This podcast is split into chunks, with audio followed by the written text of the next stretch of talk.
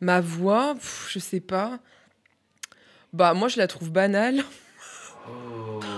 En bonne voie.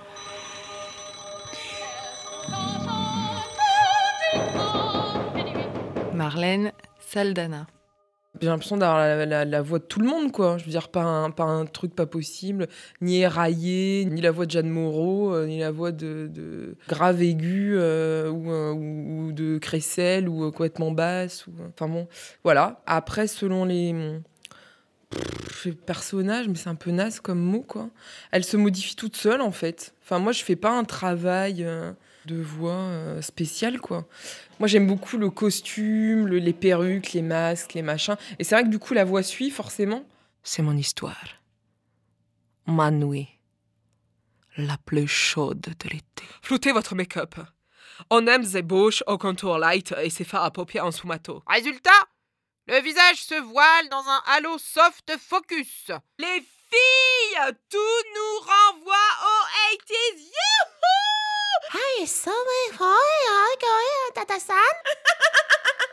Mais moi j'aime beaucoup imiter, ouais, c'est un truc. euh, Mais en fait on reconnaît jamais, donc ça fait un truc bizarre.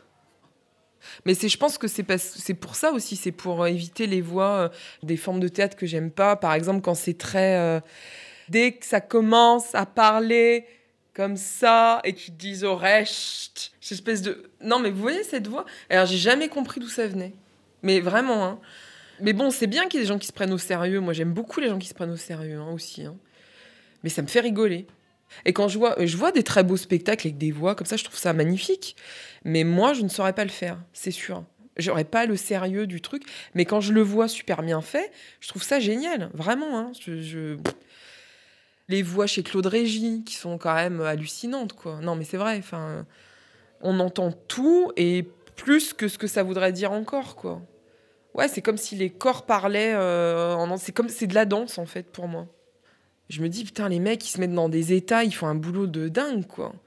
Et euh, j'étais, j'ai eu une période où j'étais un peu triste parce que je sentais que je n'arriverais jamais à faire ça.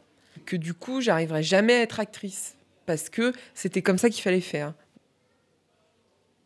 Moi, je m'inspire beaucoup bah, de ce que j'entends ou de ce que je vois dans les. euh, bah, je regarde beaucoup de films documentaires. Euh, mais moi, celui que je préfère, c'est euh, Welfare, Frédéric Wiesmann, le documentaire sur l'aide sociale. Et je me souviens toute ma vie de cette blague qui s'appelle Nathalie Johnson et qui vient euh, réclamer son argent, quoi. Et le type lui dit qu'il n'y a, pas son nom et elle lui répète tout le temps qu'elle s'appelle Nathalie Johnson. Elle a une voix super aiguë comme ça. Le- rien que d'en parler, ça me fait de la chair de poule. Then we'll take over from there. How much rent were you paying here, Mrs. I was paying Johnson? $140 a month. Euh, la voix de cette femme, euh, Nathalie Johnson, là, elle est, elle est pas particulièrement euh, incroyable, mais c'est comme il la filme et la situation, ça devient comme la voix de Marlon Brando dans Apocalypse Now, quoi. Donc, euh, moi, c'est plus la voix de gens comme ça. euh.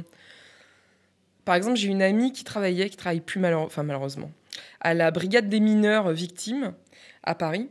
Et ils avaient toujours des histoires, mais pas possibles, avec des, des gens complètement siphonnés.